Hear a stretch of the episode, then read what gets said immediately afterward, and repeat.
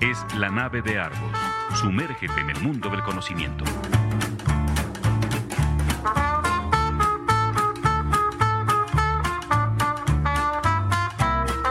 La nave de Argos, un viaje a la cultura. Bienvenidos a bordo.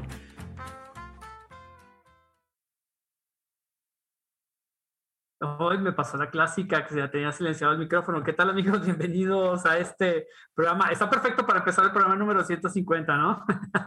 bueno, bienvenidos a este programa número 150 de la nave de Argos. Hoy, como todos los jueves, es jueves del 2021. Y tenemos, eh, bueno, saludo también aquí a Paco Maxwini, a Paco Maxwini y a Marco Mancini que me acompañan esta tarde eh, para conversar con un eh, autor leonés, nació en León, en Guanajuato, aquí de la de la región, narrador oral extraordinario, tiene un libro muy padrísimo del cual hablamos alguna vez de Tengo un pato en el bolsillo, ya nos ha visitado anteriormente, nos acompañó cuando tuvimos a las niñas escritoras eh, en de León el año pasado, como en diciembre, ¿no? Fue como el último, prácticamente uno de los últimos programas de la temporada, de la segunda temporada del año pasado. Eh, es un gusto eh, tenerlo nuevamente con nosotros. Bueno, ahorita lo vamos a saludar, él está ahorita eh, también, bueno, lo, lo ven en pantalla ahorita, pero no va a hablar porque está, le estamos dando un par de minutos, está en todos los procesos burocráticos y todo esto porque anda, anda de gira por todo el estado, eh, dando talleres, eh, dando, contando cuentos, agitando a la, a la, juventud y a la, a la niñez guanajuatense con sus, con sus historias. Y hoy vamos a hablar de algunos autores pues muy interesantes, una sueca muy interesante que se llama María, María Gripe, eh, de la que no, no, no, había escuchado mucho hablar de ella, pero pues es una de las eh, escritoras interesantes. Eh, Bernardo también colaboró con nosotros en Argonauta, el número 5, que dedicamos a la niñez, con un texto justamente sobre la literatura infantil y la muerte, muy interesante. Y bueno, un texto también, un, un Argonauta que nos da muchísimo gusto hacerlo porque tuvimos incluso hasta la participación de Gilberto Rendón, uno de los grandes escritores también de literatura infantil aquí de México. Eh, no sé, Bernardo, ¿puedes hablar ya o ya podemos arrancarnos? Eh, bueno, bienvenidos entonces a esta nave de Argos número 150 con el patrocinio de Instituto Kipling y de Refaccionario Oriental. Bienvenido, Bernardo, buenas tardes.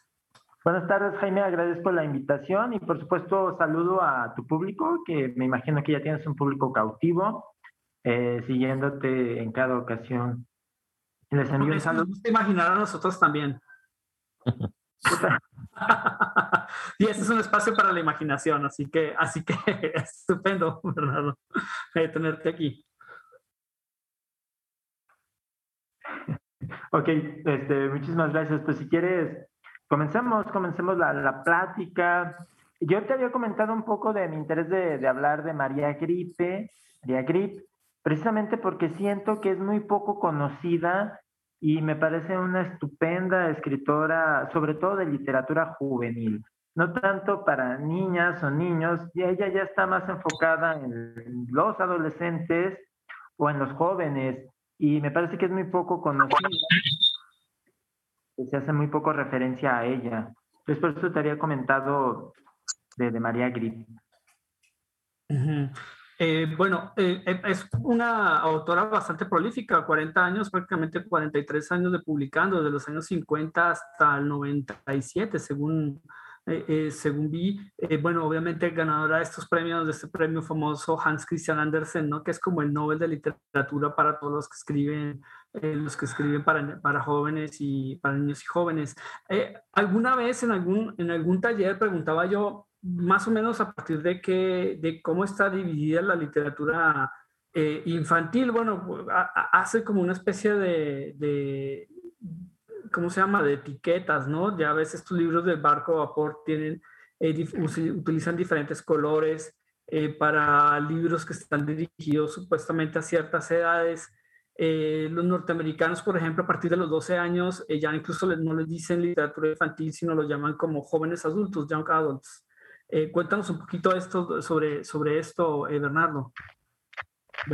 El, todas las clasificaciones de para qué edades son específicos determinados textos eh, son básicamente criterios editoriales que tienen que ver con la lecturabilidad, entendiendo la lecturabilidad como el conocimiento y capacidades que tiene cada niño dependiendo de su grado escolar para entender y comprender ciertos textos, aunque eh, todos estos elementos eh, de lecturabilidad suelen ser muy subjetivos y no pueden ser generalizados como quisieran incluso las editoriales.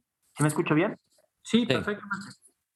Eh, no pueden ser de esa manera tan generalizados, porque sucede, y hay autores como, que ahorita se me va su nombre, eh, Donet, Guillermo Murray y Beatriz Donet, por ejemplo, ellos escribieron un libro que precisamente aborda este tema, y lo que pasa con la lectura es que un chico que lea mucho puede tener niveles de lecturabilidad superiores a su grado académico y puede tener nueve años y ser un gran lector que pueda leer cosas eh, que algunas editoriales no consideren adecuadas para su edad. O puede ocurrir eh, lo contrario, no que un adulto de 40 años que lee muy poco tenga un nivel de lecturabilidad de un niño de quinto de primaria. Entonces no es tanto la edad ni es tanto el grado escolar, es la relación que se, se establece con los propios libros y qué tan, qué tan buen lector se es, qué tanto se lee y qué tanto no. En este sentido, esto es importante mencionarlo porque muchas veces se cree o se piensa, ah, este niño, bueno, los niños no van a entender ese libro o estos temas se salen de la comprensión de los niños. Todos esos son prejuicios establecidos a partir de una idea generalizada de lo que es la literatura para niñas y niños y de lo que es las infancias, ¿no? También empezando porque se generaliza la infancia y se piensa que todos los niños son iguales eh, o a todos los niños les va a gustar lo mismo. Entonces todos esos prejuicios se relacionan y las editoriales lo saben.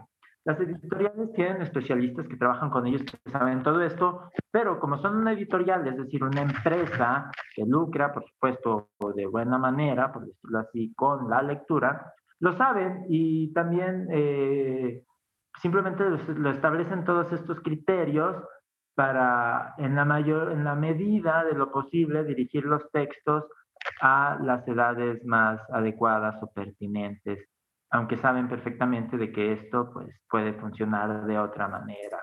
De hecho, las clasificaciones ya son tan específicas que te pueden decir, este texto está, puede funcionar mejor en primero de secundaria, o en segundo de secundaria, o en tercero de secundaria, eh, o más hay como ya grupos diferentes, completamente diferentes. Si podríamos hablar de primaria baja como un grupo que tiene características similares, eh, y primaria alta, resulta que eh, primero de, secundaria, segundo y tercero vienen siendo, vienen representando tres grupos diferentes de lectores. Y peor aún si hablamos de, peor, peor aún en sentido de las diferencias, si hablamos de escuelas públicas o privadas. Ahí ya es otra vaina, como dirían algunos, como dirían los sudamericanos, ahí ya es muy diferente. La mayoría de estas editoriales que son monstruos editoriales como SM, como Macmillan, eh, que tienen un campo de distribución muy fuerte en las escuelas privadas, han concebido toda su estructuración a, los parámetros de escuela privada. No tienen mucha idea de las públicas porque no es su, su, su target, no es la gente a la que están dirigiéndose para vender sus libros, eh, y por lo tanto lo desconocen mucho. Sería otra manera de medir, otra manera de relacionarlo eh, el libro con estas edades en escuelas, en escuelas públicas. Es decir, no hay una manera de generalizar siendo, teniendo un pensamiento, una manera de ver esto eh, muy, ya muy específica. No hay modo de generalizarlo. Pero las editoriales lo hacen porque es su trabajo y, además les funciona, ¿no? Les funciona de algún modo. Saben que habrá niños que leen más, que se van a adelantar. Estás en primero de secundaria y lees un montón y te adelantas a lo que debería de leer según ellos uno de segundo de tercero. Y créeme que sin pasa, porque me ha tocado trabajar en, en escuelas secundarias privadas donde hay chicos, me acuerdo mucho de una niña de segunda de secundaria, que en el mes llevaba leídos 19 libros. 19 mm. libros en un mes. Y puedo asegurarte que hay eh, doctorados, gente con doctorado que no lee 19 libros en un mes. no voy a dar nombres. Ah, no, por favor, aquí nos encantan los nombres, Bernardo, danos un par de nombres, por favor. Pero este, hay niños que devoran libros tal cual. ¿Y cómo con, en dónde acomodas a estos niños, no? ¿Dónde acomodas a esta niña de segundo y secundaria que ese mes, así bajita la mano, leyó 19 libros? Eh, pues ella se puede comer cualquier cosa, ¿no? Como lectora. Ok. Y eh, Marco, tenías una pregunta para, para Yo estuve tomando un curso precisamente de literatura infantil con un colombiano llamado Andrés Jiménez, de la, de la zona cafetera, no me acuerdo cómo se llamaba el, pueblo, tú debes saber bien, eh, te había comentado Jaime. Y él hacía la división de lo que es la, la, eh, literatura infantil en extraño puro, fantástico extraño, fantástico maravilloso y maravilloso puro era como ellos hacían una división de, las obras de, que escribían, sobre todo para niños o, cosas maravillosas. ¿En, ¿En, qué eh, la persona de la que estás hablando, dónde la encajarías, eh, Bernardo? Dentro de esta, de esta, de este, de esta, de esta sueca que tú dices, ¿en, ¿en, qué encajaría, qué tipo de literatura escribe? Es realista. Eh, María Grip es una escritora muy, muy realista yo creo que en eso radica su gancho con los adolescentes y con los jóvenes. Eh, se desprende de todo este imaginario fantástico o, maravilloso eh, que sentado las bases para todo lo que podemos entender como literatura para niñas y niños, pero eh, infancia como tal. María Gripe es realista y si la pudiese o la tuviese que clasificar, sería como tal así como una escritora que desarrolla atmósferas y personajes de corte realista, de corte realista muy eh, cercanos precisamente a la cultura sueca, pero también a la cultura general, eh, a cualquier joven o adolescente de, cualquier país. Por ejemplo, doy un ejemplo, a ver, eh, el túnel de cristal o la hija del espantapájaros. La hija del espantapájaros es una adolescente a la cual la dejan al cuidado de sus hermanos pequeños. El papá literalmente se va por cigarros, eh, no sabe nada del papá y está esperando que un día regrese, que regrese su papá, pero este ni cartas le envía. Y la mamá, con la intención de conseguir un buen trabajo para enviarles dinero, también se va de casa, se va a trabajar a otro, a otro país. La mamá sí envía cartas, diciendo de que ya consiguió el trabajo y que pronto enviará dinero, pero dinero no envía. y deja a, su hija mayor al cuidado de sus hermanos pequeños. Aquí no entra un aspecto de fantasía, no entra un aspecto de, maravilloso, como los géneros literarios que tradicionalmente se relacionan con niñas y niños. Y eh, los adolescentes siguen entrando en este concepto de infancia pero ya tienen características diferentes y María Gripe les habla de una manera realista, como considero que se le debe de hablar a los jóvenes ya desde la adolescencia. Claro, se puede aderezar con, con, fantasía, pero eh, María Gripe su discurso es realista. La niña se queda a cargo, una niña adolescente se queda a cargo de sus hermanitos pequeños y bueno, hay una especie de institución, entenderíamos un DIF, si lo comparamos con México, que quiere quitarle a los niños, meterlos en un orfanato y allá meterla a la escuela. Pero ella no quiere esto, quiere permanecer junto a sus hermanitos y se esconden en su cabaña porque además no viven en la ciudad, no viven en Estocolmo, viven en una comunidad cercana a Estocolmo, eh, pero básicamente viven en el campo. Y cada que va a esta institución, entendamos una especie de DIF, por los niños o por ella, se esconden, les ambienta, ella les se sube a la azotea, al techo, y les avienta cosas así como una pequeña salvaje. Eso es muy divertido. Pero no se quiere ir con la institución, no quiere que los separen. Al final la institución logra separarlos, envía a los niños a unas casas donde los hospeda eh, como tutores y a ella la envían a un colegio. Esto sucede porque se acerca el invierno y esta institución no puede permitir que los niños, que tres niños estén solos en una cabaña, en el campo, en el crudo invierno de Suecia, sin la protección de adultos, sin los víveres que puede proveer un adulto. Por eso al final los separan y básicamente de esta manera empieza la historia de la hija del espantapájaros, que el espantapájaros es referenciado porque representa la figura paterna. Ella le pone, de hecho, el espantapájaros de, su campo, le pone ropa que era de su padre y, lo, y hay un poco el simbolismo de la figura paterna ausente, porque un espantapájaros, pues en realidad está ahí, pero no hace nada, ¿no? Como el padre, que en realidad es su padre, pero pues no hace nada, o como la madre, que también se fue y no envía dinero, envía cartas ahí de vez en cuando. Entonces es completamente realista que se puede relacionar con el México con de, del 2021, eh, con, completamente. María Gripe nació en 1923, o sea, ya es una persona, ya murió en 2007, y esta, esta que estás comentando la, la publicaron en 1963 la, la lija del espantapájaros, eh, ¿tiene uh, vigencia con la actualidad, como podemos decir, para que los niños o los jóvenes le, le, le agarren mucho sabor a, a, este tipo de obra? De obra? Eh, sin duda, y me gustaría agregar algo más. Es que este justo, este, no recuerdo quién era el autor que lo mencionaba, que la gran literatura para niñas, niños, para jóvenes, eh, suele tener la frontera muy borrada a tal punto que un adulto, un lector adulto exigente podría leerlo y disfrutarlo. Es justo por lo que quería hablar de María Grip.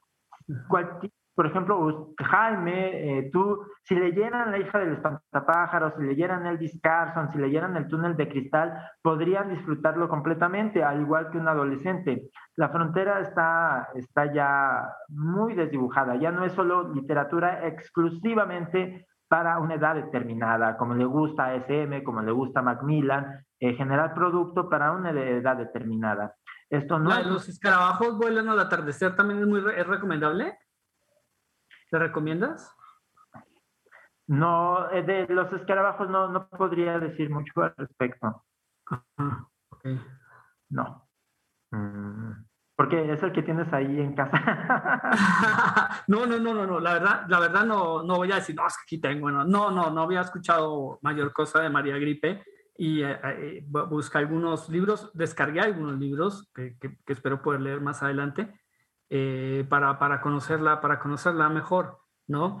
Eh, y eh, te, te, quería preguntar también, bueno, básicamente entonces hablaríamos, o, bueno, el, el tema ahorita también es la, la literatura juvenil, o sea, más para, no para tan niños, sino como para más jóvenes, Bernardo. Sí, justo eso. María Gripe no es para niñas y niños, es para, para jóvenes, adolescentes. Uh -huh. adolescentes jóvenes, también haciendo como una separación. El, por ejemplo, pensemos en primaria. ¿Quién sería un adolescente? Hay chicas de sexto de primaria que son como tales unas adolescentes. Ya están en otro, en otro, en otro viaje, ya están concibiendo el mundo de otra manera. Niños de sexto de primaria que van a tardar más o menos hasta que cumplan los 40 años en dejar de ser niñas. eh, entonces, eh, bueno, por eso estoy un poco, el asunto de las edades no termina de convencerme. Claro. Hay adolescentes en sexto de primaria, los hay, ya están pensando y teniendo una vida bien diferente, uh -huh. y los hay en secundarias. Y es más una autora para adolescentes y para jóvenes, María Gripe, sí, sin duda, eh, definitivamente. Y incluso para adultos, eh, ya ahí puede ser disfrutada su lectura por por estos tres grupos. E incluso puede haber adolescentes que no conecten con María Gripe. Puede haber adolescentes que estén todavía muy cercanos a un tipo de literatura fantasiosa, eh, de fantasía, pero de género fantástico, para ser más específico, y que no conecten con María Gripe por ser muy realista. O sea, que eh, se vayan más por, más por Harry Potter o por Percy Jackson o este tipo de historias. Sí, o por destru destrozar este diario, por la vida de el diario, el diario de Greg, eh, cosas así. Ok. Ok. O Roald Dahl. O, o, o Roald Dahl, pero um, eh, Roald Dahl también hace, siempre tiene una crítica social en, en toda su obra y los chicos más espabilados les, les gusta. Espabilados en un aspecto social, no que no, que no sean despiertos, sino que también estén despiertos en, en, el asunto de crítica social. Y a los jóvenes, cuando entras en la adolescencia, lo primero que te hace una diferencia entre la infancia es que estás empezando a criticar todo a diestra y siniestra. Ya no crees en que tus padres sean como ese, esa idealización, ya sabes que las instituciones, por ejemplo, tu escuela tampoco puedes idealizarla, y empieza como el desencanto. La adolescencia también trae consigo ese desencanto y si encuentras algo que conecte críticamente con esta sociedad a la que te estás enfrentando, te va a gustar leerlo. Eh, de hecho, Ana Colasanti, si no me equivoco en la pronunciación de su nombre ni en la referencia, ella tiene un ensayo eh, en el libro Fragatas para Tierras Lejanas, es un libro sobre ensayos sobre literatura infantil y juvenil, tiene un ensayo que menciona que lo que diferencia o la que, lo que distingue la de la literatura para niñas y niños de la juvenil es precisamente la rebeldía. Eh, la juvenil tiene que, necesita abordar el tema de la rebeldía, que incluye la desilusión eh, de la sociedad, del mundo familiar, y que se convierte esa desilusión en rebeldía, que, está, eh, que quiere lo diferente, ¿no? Que busca proponer lo diferente o que simple y sencillamente no le gusta en lo que está metido, en la sociedad en que está metida, en la familia en que está metida y quiere eh, hacerse a un lado. Aunque no proponga nada nuevo, aunque no esté proponiendo algo mejor, simplemente el ser consciente de eso que no le agrada genera rebeldía y se quiere hacer a un lado, sin necesidad de proponer nada. Y en realidad con, Santi señala que no hay por qué exigir que propongan algo. Con el mismo acto rebelde de estar en contra de lo que se establece es suficiente. Eh, por supuesto, subyace en esto un respeto a la visión de, un adolescente, un joven. Tampoco hay que Hablando de este, de este tipo de, de textos eh, para jóvenes, no sé si conozcas una, una novela que salió ya hace algunos años, unos 10 años más o menos, sino más, eh, que se llama Nada, de Janet Teller de una, una danesa. Eh, no sé si ubicas el, el texto o has oído hablar de él. Sí, sí, tengo la referencia de nada. No, no es como tal una novela eh, que haya surgido pensada para jóvenes, ¿o sí? Eh, en, en, teoría es para jóvenes, pues es de unos chavos adolescentes daneses que justamente empiezan a cuestionarse todo este tema eh, básicamente de la sexualidad, del nacionalismo, eh, de los lazos familiares, eh, ¿no? Y, y, y, y, sale un chico con justamente con este tema como nihilista, ¿no? Por eso la novela se llama Nada, que es un texto que pues, no sé, yo, yo, yo lo leí y me, me desagradó, o sea, no me pareció un texto verdaderamente interesante por un lado, por una parte, pero por otra me parece que, digamos, en adolescentes sin guía o adolescentes que, en el que cae un texto como estos, es casi como regalarles cuchillas Gillette a ver qué, a ver qué hacen con ellas, ¿no? Entonces, no sé, e, e, e, en ese aspecto creo que también ah, como que en algunas, particularmente en ese texto que puedo hablar, eh, hay como una falta como de, de, responsabilidad en cierta medida del, del autor en, o, o, de la editorial en poner en, en, en, este tipo de, de textos en, en o, o, son textos en que en general deberían por lo menos discutirse con alguien o no, no son como para, como para soltarlos así. No sé, es mi impresión. Lo, lo que yo tenía de, de, de, nada, información respecto a nada, es que no era una novela para jóvenes. No sé si las editoriales, por el afán de vender. Era, era, era supuestamente para chavos la novela. Ajá. La, la clasificación.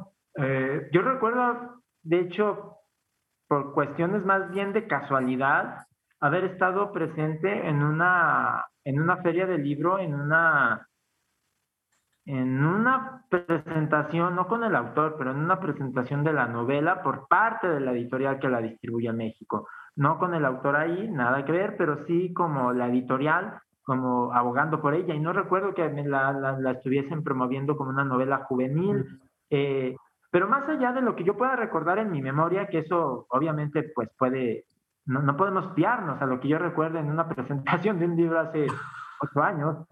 Eh, más allá de eso, eh, creo que eh, si bien cuando estamos hablando de esta, de esta rebeldía, de, esta, de ser realistas al mundo adolescente, eh, no necesariamente que una novela aborde el mundo adolescente implica que vaya dirigida a adolescentes. Que esto lo hagan algunas editoriales no me extraña, pero que realmente vaya dirigida a adolescentes, eso sí podría ser diferente, porque también eh, y es también una idea muy generalizada, es que en libros dirigidos a niños, primaria, ya sea baja o alta, los personajes deben de ser niños y de preferencia de la misma edad. Y en las novelas para adolescentes, los personajes deben de ser adolescentes. Eh, esto ya no siempre es así, de hecho nunca ha sido siempre así. Eh, puede escribirse una novela con personajes adultos dirigida a niños puede escribirse una novela con personajes adolescentes más bien pensada para adultos y puede escribirse una novela con personajes adultos pensada para adolescentes. Eh, a veces, y yo creo que es lo que está pasando aquí con nada, eh, las editoriales en un afán de vender hacen disparate y medio. O algunos escritores con la idea de, de mover su obra donde se pueda, en el nicho que quepa, pues hacen, hacen lo que les viene en gana. Eh, ahora bien, la rebeldía puede ir a, diferentes niveles o el realismo puede ir a diferentes niveles. Yo recuerdo que en Pearson tenían una novela, que no recuerdo el nombre ahorita, que hablaba abiertamente de la sexualidad y del uso de sustancias, de drogas. Y Pearson lo había clasificado en tercero de secundaria porque era el único grado en el que ellos se permitían meter estos temas si hablaba de este tema la novela, tenía que irse a esa, a tercero de secundaria. Y, y, Pearson era de los más accesibles respecto a temáticas.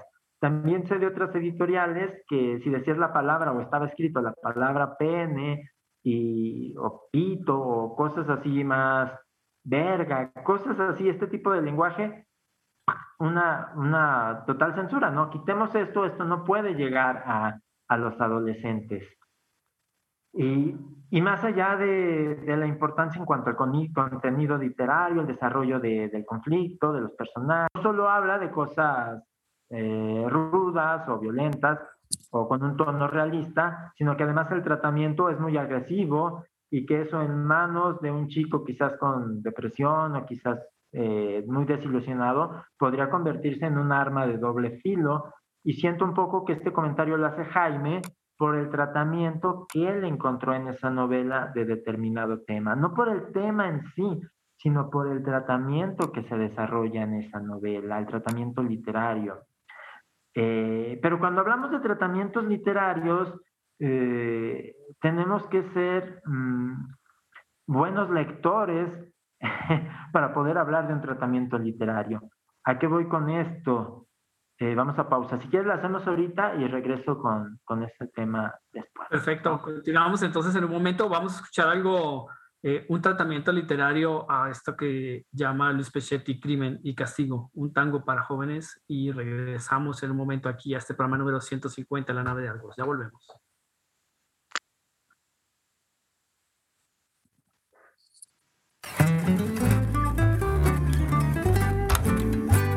La maestra me mandó a la dirección porque en una prueba me estaba copiando. A la escuela llegó la policía y un sargento me llevó encadenado. Soy culpable, ya lo sé, señor juez, pero entienda, tengo padres y hermanitos. No me encierre, le prometo no hacer trampas, no copiarme nunca más y ser buenito. Los días pasaban muy tranquilos hasta que alguien me empujó en la fila. Yo que era bueno como un angelito, me di vuelta y le calcé una piña soy culpable, ya lo sé, señor juez. Pero entienda, tengo padres y hermanitos. No me encierre, le prometo estarme quieto. No pegar nunca jamás y ser buenito.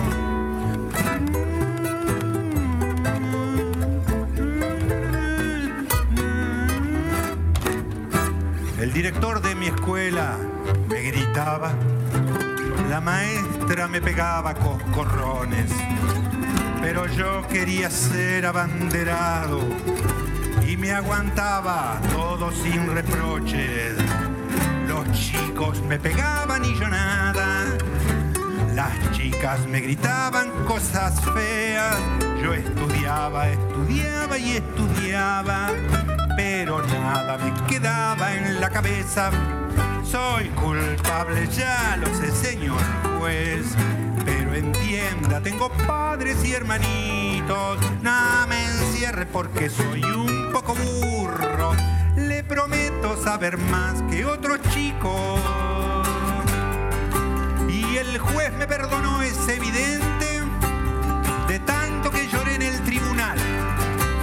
El juez también lloró, los abogados se abrazaban, los policías se daban besitos y el jurado cantaba gloria, gloria.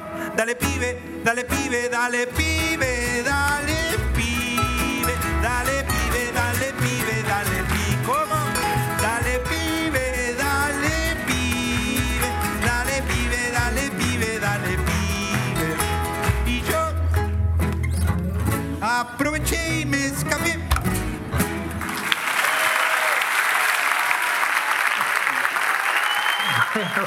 Regresamos a la nave Argos. Espero que les haya gustado el, este tango de crimen y castigo eh, con este famoso Luis Pechetti. Eh, bueno, está conectándose en un momento eh, justamente Bernardo. Bernardo es un extra, bueno, ya está conectado, ya está entrando justamente. Es un extraordinario narrador oral también, tiene muy buenas historias para, para, para contar. Eh, eh, hablábamos justamente, eh, creo que esto de los márgenes de qué es literatura infantil y qué es literatura para adultos o todo, eh, siempre va a ser algo difuso, ¿no? Verdaderamente. De- desde los viajes de Gulliver, que era un texto escrito para sus contemporáneos en un tono de sátira totalmente eh, destructiva contra los sistemas eh, de gobierno de, de de- en ese momento del Imperio Británico, hasta Lewis Carroll, que también era un texto que pues muchos dicen que poco tiene para niños, Alicia en el País de las Maravillas y a través del espejo, eh, pero pues son considerados literatura infantil. O sea, esto puede, aquí nos podemos quedar años hablando de esto y creo que, creo que podemos eh, quizás hablar de otros, de otros temas, otros autores, no, no sé, no sé qué opinas, ¿verdad? Bueno, a- acabar de responder quizás lo de, lo de Marco. De hecho, lo que acabas de mencionar, claro, también quisiera opinar algo al respecto porque es un tema que me gusta mucho, estos clásicos, ¿no? Como o los de Julio Verne. Pero antes de entrar con esto, solo cerrar lo otro. eh, yo siento que para poder definir bien eh, en qué edad sería más adecuado un texto, es importante que las editoriales, las editoriales dejen la decisión en mano de los especialistas de las, del área, los grandes lectores que trabajan en las editoriales recomendando libros, eh, haciendo lo- lo- los dictámenes, todas las editoriales, SM, eh, Macmillan, las menciono estas mucho, no porque tenga nada personal en contra de ellas, no, eh, sino porque son los grandes monstruos, los grandes gigantes editoriales de la literatura para niños y niños. El otro viene siendo Fondo de Cultura Económica, pero Fondo de Cultura Económica es tan gigante que solo pone sus libros en sus librerías y se agotan, vuelan. En cambio, SM y, y Macmillan diseñan estrategias de venta para que los libros vuelen y diseñan estrategias directamente relacionadas con las escuelas. Se vinculan con las escuelas para que los libros se compren. Manejan una, un sistema diferente al del Fondo de Cultura y por lo tanto me interesan más los casos de Macmillan o de SM que Fondo de Cultura. Que también de Fondo de Cultura podríamos hablar un programa solo de ellos, ¿no? Pero- Así, de Anthony Brown y de, de Taro Gomi, por ejemplo, ¿no? Que son de los, de los caballos de batalla de Fondo de Cultura, Francisco Hinojosa, ¿no? Bueno, autores también eh, mexicanos y de diferentes partes que, que casi han sido, son exclusivos de Fondo, ¿no? Sí, ya eh, no, vamos, Fondo no batalla mucho para que se agoten a sus libros, hace lo que tiene que hacer y vuelan. En cambio, estas otras dos editoriales sí le meten estrategia y estas dos editoriales además eh, apoyan a nuevos escritores. Eh, Barco de Vapor, bueno, Barco de Vapor. SM y Macmillan de repente sí apoyan a nuevos escritores, no tan seguido, la verdad, pero sí lo hacen. Y entonces, ¿cómo, cómo haces que un libro de un nuevo escritor se venda y compita con los clásicos del Fondo de Cultura? Necesitas idear una estrategia. Entonces, estas editoriales sí echan mucho mano de especialistas en el área, que lean los textos, que los recomienden y, y eso está muy bien. El asunto es que muchas veces no confían en, o sí confían en sus especialistas, pero deciden otra cosa. Me ha tocado, tengo amigos que trabajan así dando dictámenes o recomendando los, los especialistas y me dicen, bueno, pues yo recomendé la novela de tal autor desconocido, mexicano, pero que no conoce nadie, la recomendé para publicación y la editorial me dijo, Ah, ok, pero no podemos porque en un capítulo habla así descaradamente de las erecciones de su personaje.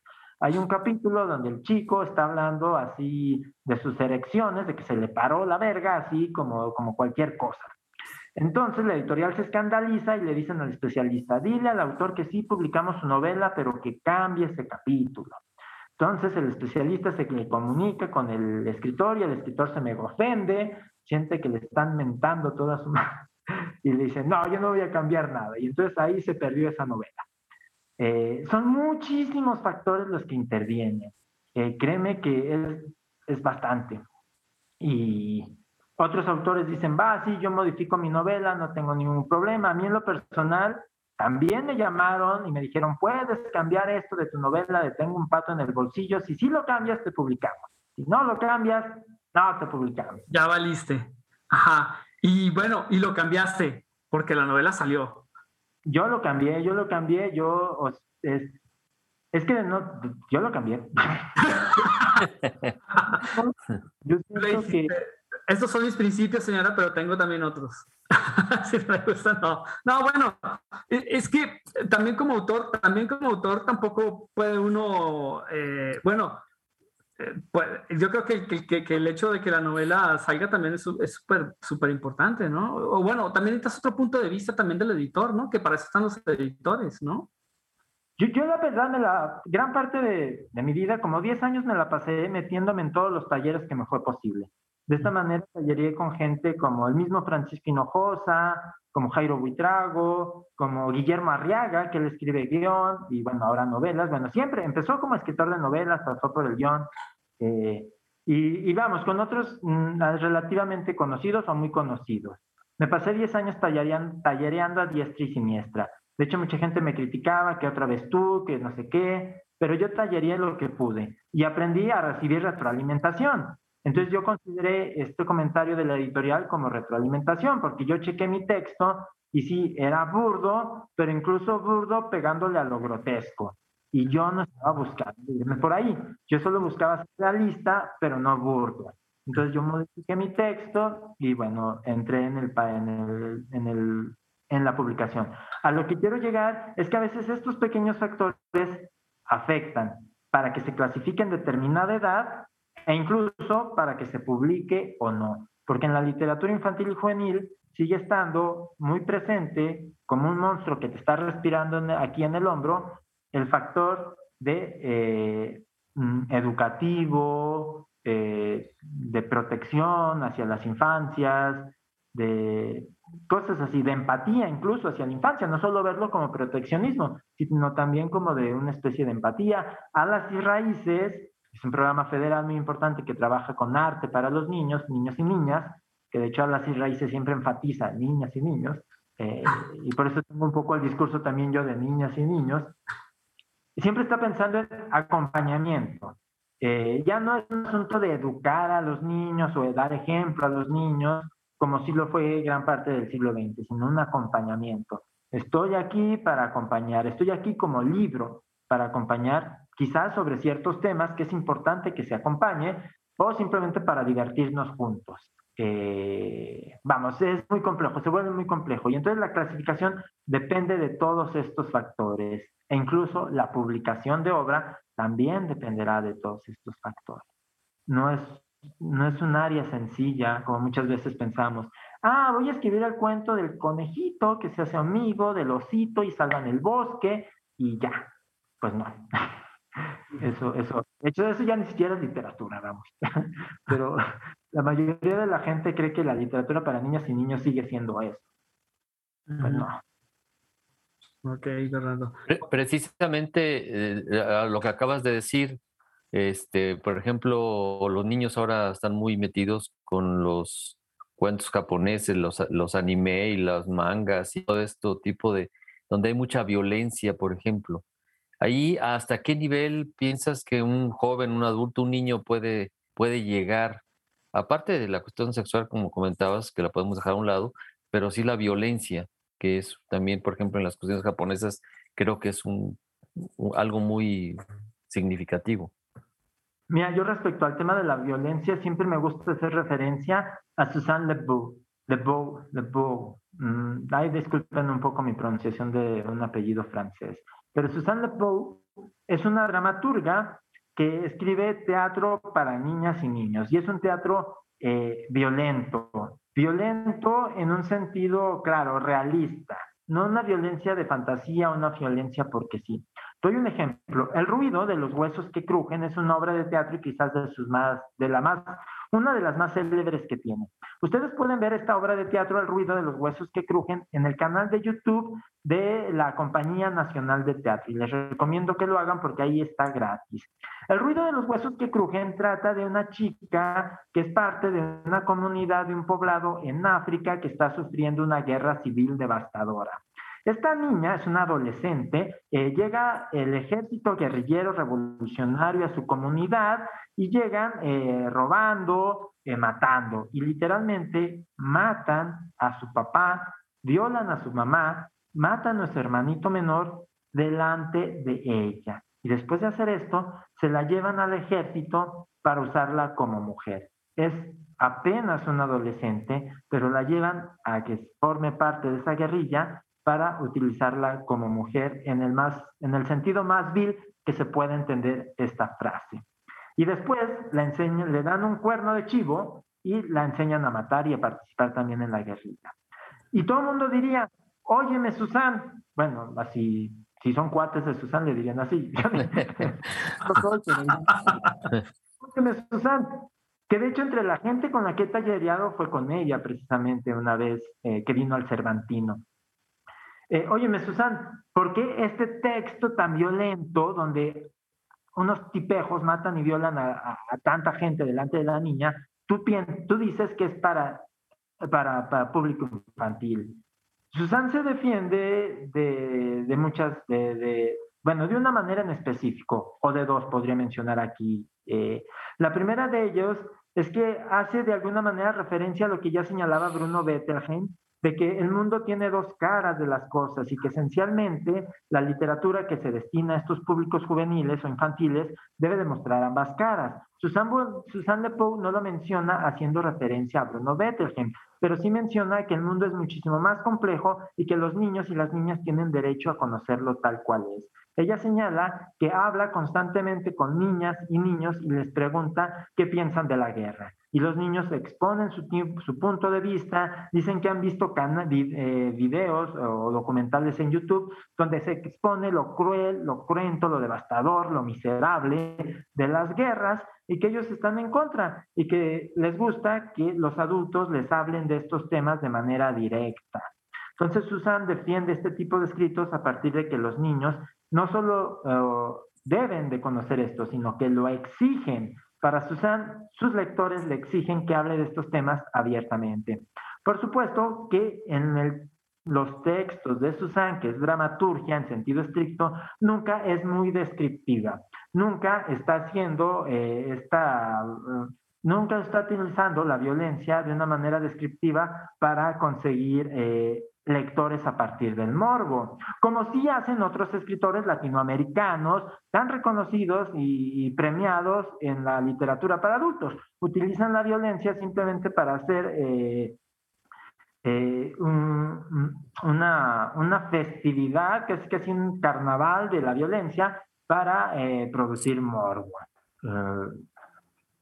Susana defiende por este lado. Y el otro elemento por el cual lo defiende señala que quizás lo que distingue la obra, las obras dirigidas a público infantil y juvenil de las que están dirigidas a los adultos es que en las que van para infancias o juventudes siempre se debe de mantener la esperanza, que los personajes defiendan esa búsqueda de la esperanza y que la esperanza nunca se disuelva en el relato. Por muy violento que éste sea, que permanezca un dejo de esperanza. Eso es importante para Susan Lebeau y si lo pensamos, tiene lógico, porque la crueldad va a estar presente en la vida eh, de alguna o de otra manera, igual la violencia, pero eh, si, prevalece la esperanza, eh, siempre habrá la oportunidad de que todo mejore. Y ella insiste en que sus textos el ruido de los huesos que crujen, por ejemplo, prevalece la esperanza. Y no es así en la literatura destinada para adultos, sobre todo en la literatura de latinoamericana, actualmente destinada para público adultos.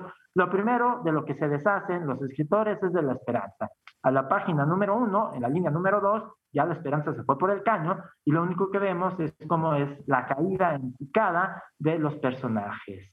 Eh, dicho un poco así. Yo creo que prevalece la esperanza y que es un punto elemental, siguiendo un poco lo enseñado por Susan, de la literatura para niños y niños y que la violencia eh, puede estar presente porque es parte del mundo, pero que el tratamiento, y ahí es donde regreso a la idea del tratamiento, debe de ser muy cuidadoso con un concepto tan fundamental como es la esperanza cuando uno se dirige a público infantil o juvenil. Ahora, eh, yendo, digamos, a, los clásicos o a algunos autores clásicos que mencionamos hace un momento, que hablabas que, querías hablar como de Verne, como de Verne o Salgari o London, por ejemplo, ya están con la generación tabletizada, pandemizada, apantallada eh, y claustrofílica, eh, ¿ya pasaron de moda o tú cómo los ves? Eh, dime un poco qué tiempo tenemos para, no, para saber si me alargo, lo resumo. Eh, resúmelo en tres palabras. no, no, tienes. Tenemos tres, cuatro minutos. Tenemos tres, cuatro. El tiempo es implacable aquí. Aquí, aquí no. Ya estamos llegando a la hora. No estamos con un cafecito. Tres minutos, tres minutos. Está bien. Ok, vamos, entendamos, bueno, cuando digo entendamos no quiero decir que no, es una manera de hablar como general. Eh, Sabemos un poco que la literatura no es un fenómeno estático, que la literatura va cambiando a partir de las interpretaciones que cada época va generando. Recordemos que quizás en su momento eh, el Quijote no era tan valorado en los siglos pasados como lo es ahora y cosas así. ¿Por qué digo esto? Porque Julio Verne, eh, entre otros autores de lo que conocemos como literatura juvenil clásica, Julio Verne, eh, Stevenson... Ya, o, el viejazo en su momento no estaban pensando en escribir para jóvenes, eh, a excepción quizás de Lewis Carroll, que escribió pensando en una niña en particular, que no es lo mismo escribir pensando en los niños. Él estaba escribiendo en regalarle ese libro como un obsequio a Alicia Kindle, pero lo dejamos aparte. Estos otros escribía pensando en los adultos, y no en cualquier adulto, sino en un lector que tuviera conocimientos científicos y de política, de geopolítica actual, porque De la Tierra a la Luna es un libro donde después de la guerra de, de secesión en Estados Unidos, los americanos eran los únicos que tenían la tecnología para generar un cañón que pudiese lanzar un proyectil a la Luna, que por cierto aquí la tengo arriba, entonces, Julio Verne conocía todos los aspectos culturales y políticos de su época y científicos, y el libro de la Tierra a la Luna estaba pensado para lectores que por lo menos estuvieran medianamente enterados de ello, es decir, lectores con un nivel cultural alto, no para cualquier adulto. Entonces, Julio Verne construyó sus novelas pensando en un público exigente y él les exigía. Pero como la literatura no es un fenómeno que se quede estático, el paso de los años llevó a que cuando se intentó hacer, eh, por ejemplo en México, una literatura destinada para adolescentes, a Vasconcelos y su gente, por supuesto que se les ocurrió recurrir eh, a los clásicos como de La Tierra a la Luna, de Julio Verne, entre otros, y fue un poco como se pensó en esta idea de libros para jóvenes, fue un poco en su momento tal el éxito que al día de hoy se siguen creyendo, seguimos pensándolos o seguimos viéndolos como esos clásicos juveniles que se deben de leer. Yo más bien, y como lo dijo alguna vez Francisco Hinojosa, es que dudo que algún chico o algún joven de hoy en día los lea.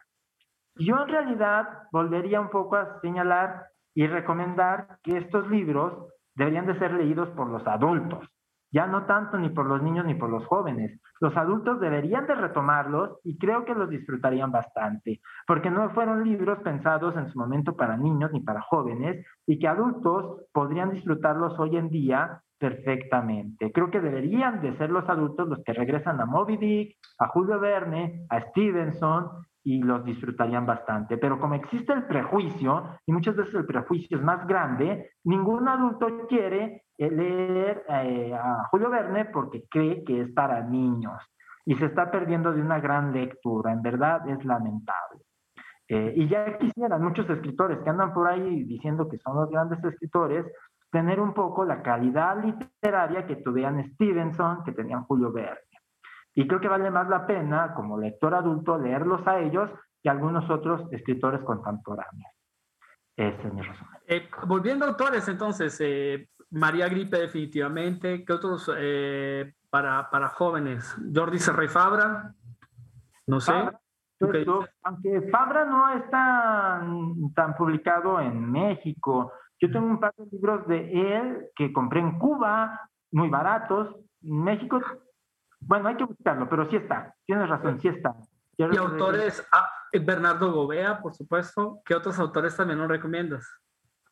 Toño Malpica, y les recomiendo una de Toño. Toño Malpica es muy prolífico, veamos, o sea, tiene montones. Pero les recomiendo una en particular que son los mil años de Pepe Corcueña. Eh, les recomiendo Los Mil Años de Pepe Corcueña. Les recomiendo mucho a Adolfo Córdoba. Adolfo Córdoba tiene 15, 20 años picando piedra, eh, era, es promotor de lectura, especialista en LIF, eh, pero tiene poco tiempo que empezó a despuntar como escritor. Por supuesto, seguramente tenía años escribiendo, pero tiene relativamente poco que ha despuntado como escritor. Les recomiendo ampliamente a Adolfo Córdoba, también les recomiendo a Jorge Estrada, que es otro buen escritor que no se reconoce mucho, Adolfo Córdoba, Jorge Estrada, eh, se los recomiendo ampliamente. Eh, eh, por supuesto que está Mónica Broson, pero igual ella ya no necesito tanto la recomendación, se lee mucho, eh, por supuesto, también está, de Toño, Toño Malpica se lee bastante, pero yo creo que este libro de los mil años de Pepe Corcueña no se lee tanto y es de estupenda calidad. Algunos que tienen Antonio Ramos Revilla también son escritores comprometidos con una literatura para niños y niños eh, acorde a nuestros tiempos, no condescendiente, nada condescendiente, nada simplista, ni nada proteccionista, ni nada educativo, ni nada ñoño. Este, eso ya fuera, no lo queremos, no nos interesa, ni a los niños ni a los adultos que nos metemos en este mundo, nos interesa ese tipo de literatura. Eh, entonces les recomiendo a estos autores, Adolfo Córdoba acaba de sacar en Ecaré, una editorial catalana de origen venezolano, una colección, una antología de poesía sin verso, porque también eso se creó, bueno, mucha gente cree que la poesía para niñas y niños tiene que tener así, rima, perdón, Rima consonante. Además, consonante. Y entonces, bota, bota la pelota. Ah, pues es para niños tu poema. Este, no, nada que ver. Y... Lorena, Lorena Amki todavía sigue publicando eh, para chavos, este es de literatura, Club de los Perdedores, tiene varias novelas interesantes. Mucho de, consejos y donde habla de sus novelas, más consejos que de sus novelas. Eh, Lorena Amki también es completamente recomendable eh, radicada en España, antes en Madrid, ahora creo que está en otra provincia, eh, pero claro que lo hará en Amki. Y también les recomendaría a Jesse Bulbo, que quizás literariamente no es la, la gran proeza, pero que sus personajes siempre tienen eh, este dejo de autenticidad. Si hablamos de rebeldía, los personajes de Jesse Bulbo lo tienen. Jesse Bulbo era la vocalista de las ultrasónicas. ¿De la qué, perdón? de las ultrasónicas, un grupo de rock ah, de finales de los 90 principios del 2000. Ah, ok, padrísimo. Bueno, Bernardo, el tiempo es implacable. Mira, estamos ya abordando las 5 ya de la tarde. De verdad, muchísimas gracias por acompañarnos esta tarde, pues para hablarnos de, de, este tema, ¿no? De, de, literatura para jóvenes, de, como, como te, te, decía, nos gustan mucho los nombres. Creo que la lista, hay una muy buena lista aquí de, autores y de textos para para que luego nuestros escuchas se sumerjan y entren un poquito en este, en este mundo, ya sean jóvenes o sean ya, ya pinten canas como nosotros o peinen canas como nosotros. O ya no tengamos pelo. Sí, sí, bueno, ya aparte tenemos ya poco que peinar. Pero bueno, en fin, eh, muchas gracias de verdad, Bernardo, por, por, acompañarnos esta tarde. Y bueno, eh, los esperamos la semana entrante, programa número 151. Esperamos tener aquí a Ligia Urroz para hablar de eh, Nicaragua y de situación actual, hablar de Somoza, hablar de, del sandinismo. Bueno, creo que será un, una tarde muy, muy interesante. Hablaremos algo también de literatura nicaragüense. Entonces, los esperamos la próxima semana. Eh, también estén muy atentos. Ya la próxima semana tendremos ya los ganadores del, del premio Federico Ramos de Artes Plásticas. Eh, estaremos ya dando a conocerlos y se inaugurará la, la exhibición. Estén atentos en nuestras redes sociales, aparte de eh, también presentaciones de libros que tendremos la semana entrante trazos con el maestro eh, Juan Manuel Ramírez Palomares y Cuauhtémoc Trejo aquí en Irapuato en, a las 6 de la tarde, el miércoles 6 eh, de octubre en la librería del Fondo de Cultura Económica.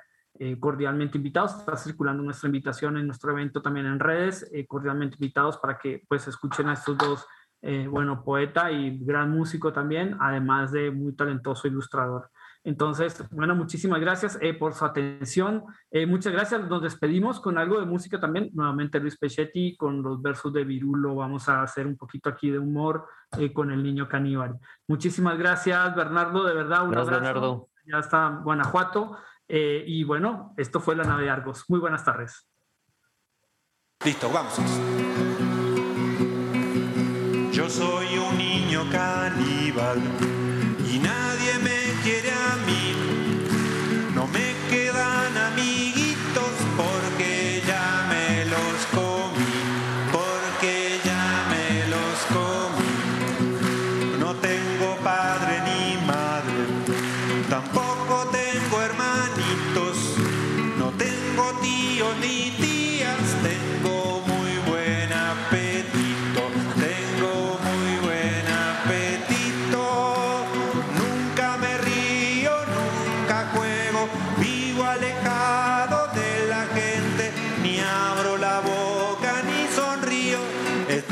Cambiando los dientes.